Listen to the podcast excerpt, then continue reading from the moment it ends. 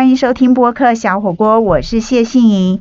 现在是二零二零年九月十五号傍晚五点钟，我们在台北城邦集团的录音室。播客小火锅有健康锅、跑步锅、书香锅、人参锅，还有国际风味锅等等选择。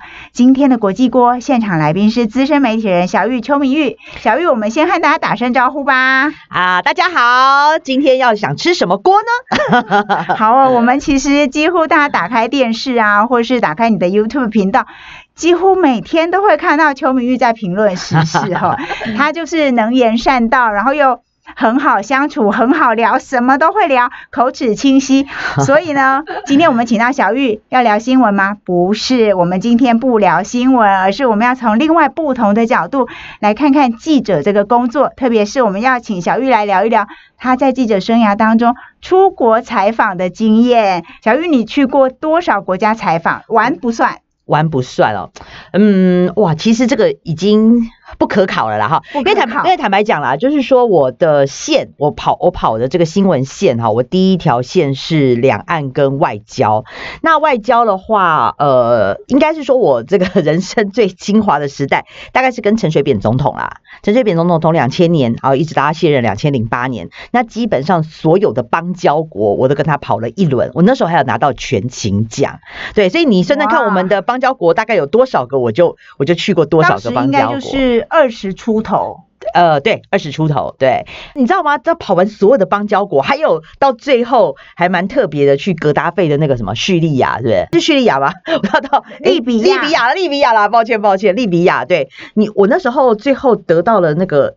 他他最后有那个华航啊，就让我们去升，就是说可以累积那个里程。嗯，你知道我们做的已经是可以坐地球一周嘞，绕地球一周哎，所以你就知道我们后来那个每个人的那个里程卡都已经可以可以升等再买一张机票了。所以你那八年就是跟着，主要是跟着陈水扁总统出国采访。对，其实我跟你讲，因为就是坦白讲，因为我们的工作就是会一直坐飞机出国出国，可能一年大概总统如果出访个一两次的话，而且你去都是说你这辈子。可能都不会去的国家，什么甘比亚啦，什么 圣多美普林西比啦，对啊，因为信莹也当过记者，对我刚好也都去过，对，所以这些国家是你这辈子你你可能度假都不会想去的地方。我会觉得说那一段是我蛮人生这个黄金时期啦，黄金时期是跟着陈水扁领到的。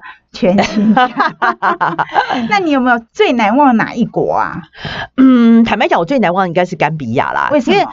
呃，甘比亚这个故事还蛮蛮有趣的哈。就是说，在呃阿扁上任的这个第第一年哦，因为他就是要出访，那当时呢是刚好我们那个有线台蓬勃发展哈，就是呃什么 TVBS 东森啊中天，那我刚好那时候在中天服务嘛，所以那时候是这个所有的有线台蓬勃发展，又碰到首位的呃这。个不能说是首位民选总统，但是至少是绿营呐，绿营执政的这个总统。第一次政党轮替，对对，第一次政党轮替，然后阿扁出访，所以当时各家是非常非常大阵仗，而且他们就是全部联合采访。什么叫联合采访？就是说每一家都出两组记者，一组是比较简单的，就是跟着阿扁坐这个总统专机去，那个真的相对简单，你都完全你知道缴缴钱给总统府，然后总统府就帮你安排好好的路线，你就跟着总统，然后就他飞几国你就飞。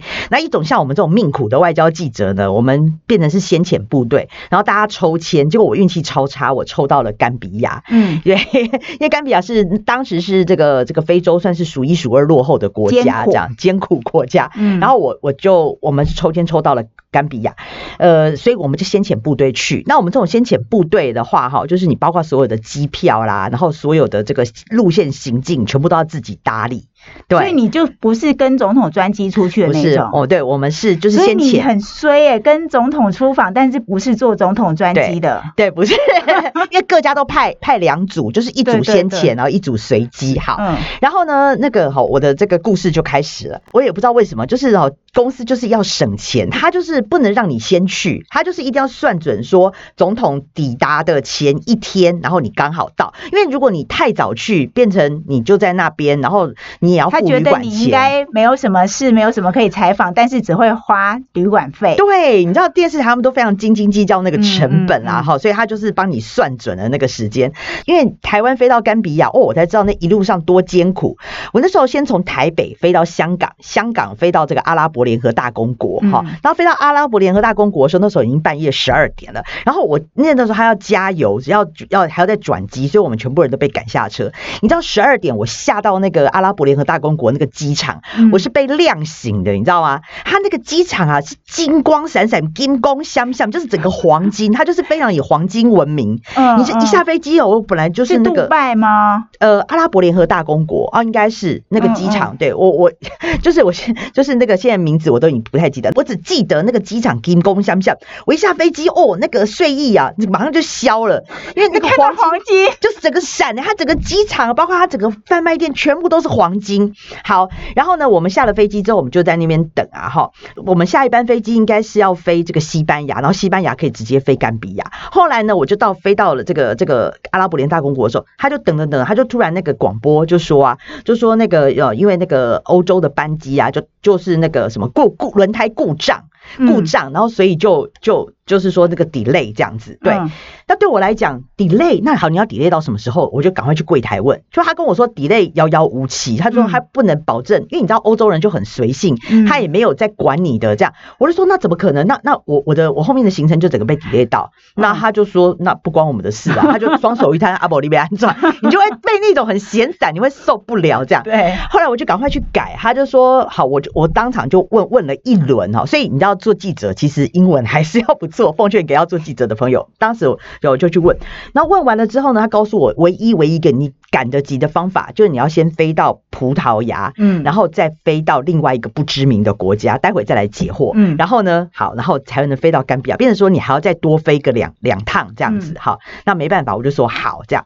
那好了之后，那我就就就好，就我那时候真的已经超累，累到一个爆掉，然后我就不管啊，我就也没在管什么国际礼仪，我就整个躺在那个躺椅上面，就是那个就是大家不都坐着嘛，那个躺椅啊，那我就不管，我就三个我就给他躺下去这样。结果呢，我隔就是差不多睡了大概一两个小时，我起来的时候，哦，吓死了！你就可以看到那个阿拉伯人在那边膜拜。那是人家做礼拜的椅子。不是不是不是不是，我的那个方位，我的那个方位，他们就是要拜拜要一个方位，对对就你就看到所有的阿拉伯人就全部在我面前跪拜，然后这边这样子，全部都拜成对着圣城团这样子麦加朝圣。对对对对，然后我就躺在那边，你就觉得我到底在干嘛？我就觉得超尴尬的一个情况，我就赶快默默拿着我的行李，然后我就赶快默默的这样子飘走，这样子，我就对那个印象非常深刻。好，那我们现在听到邱小玉 睡在机场被人家膜拜，然后呢，她转机又超不顺利，本来要从西班牙转机，但是后来必须要经过葡萄牙，再到一个不知名的国家，她到底到哪里去呢？休息一下，马上回来。欢迎回到播客小火锅，我是谢杏莹。今天的国际锅现场来宾是资深媒体人小玉邱明玉。明玉今天要跟我们讲，他到国外采访最难忘的就是甘比亚。那刚才他说到了在阿拉伯联合大公国的机场转机超不顺利，但是他后来怎么克服呢？来，小玉，我们继续说。好，那我被膜拜完之后，我就赶快默默的就飘走，这样，那我就赶快要等这个葡萄牙的飞机。然后我上了葡萄牙飞机之后，然后呢就下了飞机，还有就是他就飞到了我刚刚说那个不知名的国家。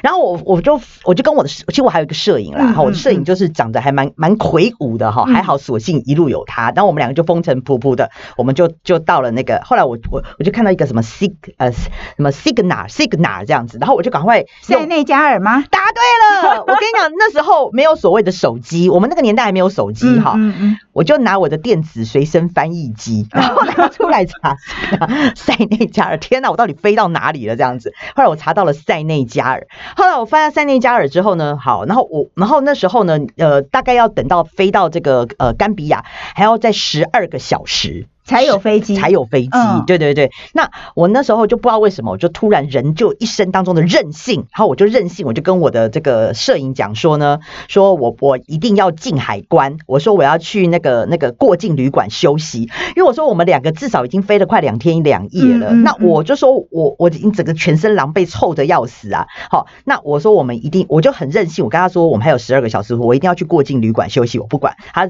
他，因为他本来就讲说不要那么麻烦，你就在外面面等等十二个小时。所以你们那时候是只有过境签证，并没有可以入境的。不能就是过境啊，嗯嗯但是它有一个过境旅馆这样。嗯，后来我的摄影。因为他，嗯，我我我有点欺负他，因为他不太懂英文，他就变成跟着我这样，然后我就说好了好了，我就说服他这样，没想到这才是一个灾难的开始。然后我们在过境，你你可以想到那个塞内加尔啊，你可以想象他们是那个机场，就是荷枪实弹那个军人，嗯嗯嗯然后那个黑人荷枪实弹就在你面前走过来走过去走过来走过去，然后呢我就很紧张这样，然后后来我就过海关的时候呢，哈，那个官员呢、就突然在我手里面塞了一张纸条。对，然后我就想说，你被告白吗？那些想太多了啊。然后他就塞一张纸条，然后后来我就赶快把那个摊开来，然后它上面写说 "Don't forget my reward, don't forget my reward"。然后我吓到哎、欸，我想说 reward。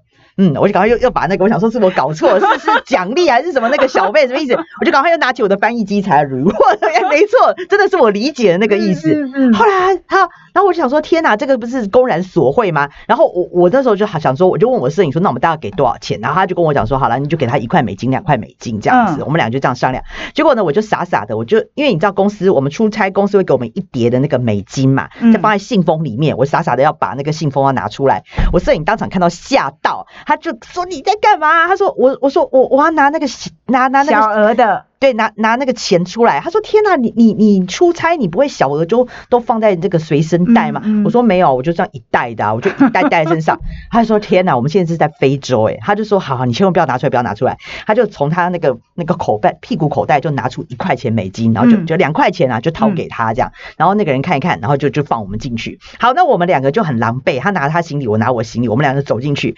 我跟你讲，走进去是我人生的一个噩梦的开始。我走出去，好，你你所能想象的是一望无际的大草原。你没有办法想象，我进到了塞那个塞内加尔这个国家，我以为我进去会看到什么什么那个楼高楼啊什么的，或者是马路啊，没有，是一望无际的大草原，真的就像非洲的那个场景。然后我就跟我的摄影两个就就就就站在那边那过，境旅馆在哪里？对，你就你就两个很像阿呆跟阿瓜，就站在那边，你看我，我看你，然后接下来怎么办？接下来我跟你讲，不到三十秒的时间，你就会看到两边。那时候大大白天，那时候你会听到。咚咚咚咚咚咚咚咚咚咚咚咚，两边的那个哈，像帮派，就是整个全部都围过来，在三十秒钟就把我们两个人团团围住。哦，我吓到哦，我吓到，我想说，天哪，这到底要干嘛？是帮派斗殴吗？这个两边大概都十几个人左右，把我们两个团团围住。我想说，天哪，不会来打劫吧？后来我才知道说他们是抢计程车生意，然后他们就是要硬把我们抓上车，两派人马在抢生意。嗯，就我告诉你，那个所谓的计程车，你根本不能称之为计程车，它就是我们台湾那种报报废的钢铁。你大家想象二十二二十十几年前呐、那种那个那个那个车子哈，它没有锁，它没有窗户，就是已经废废铁了，嗯嗯嗯只剩下轮胎跟那个方向盘。方向盘你所能想象那种台湾要报废的车子，大概就是那个样子。然后后来呢，然后那个其中呢，就是有一个那个像 leader 的人就跑来跟我讲，就跟我讲说，呃，什么，就意思就是说，只要我给他 tip，他可以保证我的安全，这样。嗯嗯，然后我好我，然后我就跟我摄影讲，我摄影就赶快又又带个拿了一两块给他，然后我们两个就有点像人质这样，我们两个是直接被被推上车的。嗯，推上车之后呢，他就是说要载我们去过境旅馆。哦，我那时候我跟你讲，他跟我讲说过境旅馆大概十分钟。我跟我我坐我上车之后呢，我我就开始忍不住快要快要哭出来，但我就第一个反应我就开始念佛经。嗯，因为你不知道我跟我摄影两个会被载到哪里去。然后他如果把你载到一个什么那个荒山野岭，不用荒山野岭啊，就直接把你杀了，然后就地掩埋。你你父母啊，你公司完全都不知道你坐到哪里去了，因为我我们的那个飞机，因为这个是另我们自己另外改行程的对对对，而且塞内加尔谁去营救你呀、对啊，我当时那时候没有邦交吗？没有啦，嗯我们塞内加尔没有。然后，然后我就觉得我的人生是非常的漫长，然后我就开始抓着我的这个项呃那个佛佛经的这个项链，佛珠项链，然后我就一直念经，我就跟神祷告说：神啊，我是一个乖小孩啊，我从小到大呢，我没有做过坏事，我对父母也很孝顺，我对。朋友也超级好的，你只要保佑我度过这一关啊，我回去一定会继续再回去做乖小孩。这样，你就开始一直念经，然后看我看我的那个摄影，虽然他很短脏，可是他也是脸色充满惨白。然后我们两个就在路上，应该是心照不宣，我们就没有讲话。你知道那个十分钟就像一世纪那么的漫长，你真的不知道你的下一步是怎么样。后来后来那个车子真的就咚咚咚咚咚咚咚，就真的可以开到了一个像废墟的地方。嗯，然后那个就是所谓的过境旅馆。妈呀，我早知道我就 不如我在机场睡觉好了。我看到一个废墟，废墟的地方，他就说 OK，然后这就是 Your Hotel，然后就是他跟我讲说明天啊八点钟他再来载我们这样子，把你再再再回机再再回在机场这样子。好，那我们听到邱小玉跟他的摄影，经过了一世纪那么长，终于到了。梦寐以求的过境旅馆，接下来他的国外采访最难忘的甘比亚又会发生什么事呢？但事实上，他现在人还在塞内加尔休息一下，马上回来。欢迎回到播客小火锅，我是谢杏莹。今天的国际锅现场来宾是资深媒体人邱小玉、邱明玉。那他跟我们讲国外采访的经验呢，最难忘就是在甘比亚，但事实上他经过了千辛万苦，各种各种的考验。终于和摄影平安的到了一个大草原很远很远的地方的过境旅馆，像废墟一样。后来到底发生了什么事？好，发生什么事？真的像鬼故事一样哎！那是那叫什么过境旅馆？根本就像一个那个公疗废墟。嗯。然后我做了人生最大的一个请求，因为他就开了两间房间给我们，这样我就厚着脸皮跟我的摄影导说：“我想跟你住同一间。”我死。我都不要自己一间，那真的比那真的比鬼故事还可怕。你有看到有女生这样的请求要跟男生一间？但是我必须讲了，我那个摄影就像大哥哥一样了，对对对。然后后来他就勉为其难就说：“哦，好啦。”然后然后然后后来我就说：“你放心，你你你你睡床，我睡沙发这样子。”因为我们两个那时候真的狼狈到一个不行这样。然后后来后来对，然后我我们就是赶赶快就是休息很惨淡，然后就是整个洗个脸也那个澡我也不敢洗，因为你知道那个水也也不知道是什么太干净的，对。然后我们两个就很惨淡，然后就就在那边，然后就度过了 漫漫的长夜这样子。然后后来呢，当早上八点钟，哎，那个还真的蛮准时的，他真的就是哎，真的就来了这样子哈，他就依约前来就把我们载载到机场去。好，再到机场去呢，好，然后你知道吗？这个这个哈，还有惊险的，就是说他。就开始，你就可以看到我们在安检。安检的时候呢，他开始，他真的是那个整个安检啊，是非常的严格，把你的那个包包啊，要翻箱倒柜，整个就名拿出来这样子，看看你有没有什么违禁品，而且他查的是非常的严格。可是我那时候有点差，是说，因为公司给我们那个巨额，大概我们出差差不多有二十万吧，我说台币，嗯，然后我就我把它藏在藏在，还好我台湾的那个包包都做的非常好，有很多很多的夹层，嗯，我很担心说我的那个出差费美金被搜出来会整个当会被没收，因为。你已经超出了那个限额，这样。后来还好，我我觉得那个包包就那个夹层救了我。那但是我那时候心脏整个快跳出来，我很担心他他他收到了我那个包包。呃，台湾的包包真的不错，这样。然后后来呢，我我就这个真的好不容易安检完了，我就我就进去了，我就进去了那个海关，等到等待救援的那个甘比亚赶快到。然后呢，然后然后结果你知道吗？我在那边等等等等等，哎，奇怪，不是跟我们讲说九点吗？九点，因为你知道总统的班机，那个陈陈水扁的班机，大概他们总统专机预计差不多十一点、十二点要抵达。我想说，我们坐过去四五十分钟，我们还来得及。因为我们为什么要先前去？就是你要。因为他们这个随机是没办法拍到总统下飞机的画面，我们要去拍迎接下飞机的画面，公带给全国的，给给所有各台的媒体，这才是我们去的一个意义。就是联合采访你们整个先遣部队，对对对，我们要先去嘛，好，然后公带给大家。好，那结果呢？这个最后哈，最后这个差不多九点飞机到了哈，然后他突然广播就说：“哎，我们这个机场啊关闭，机场临时关闭。”我差点三字经快要冒出来，机场关闭，飞机不飞，我就赶快冲去，我就。他说为为什么不飞这样？他就跟我们讲说哦，因为有一个 very important guest 哈，要要去甘比亚，所以这个呢要等他们飞机降落之后呢，你们才能飞。对，我就说。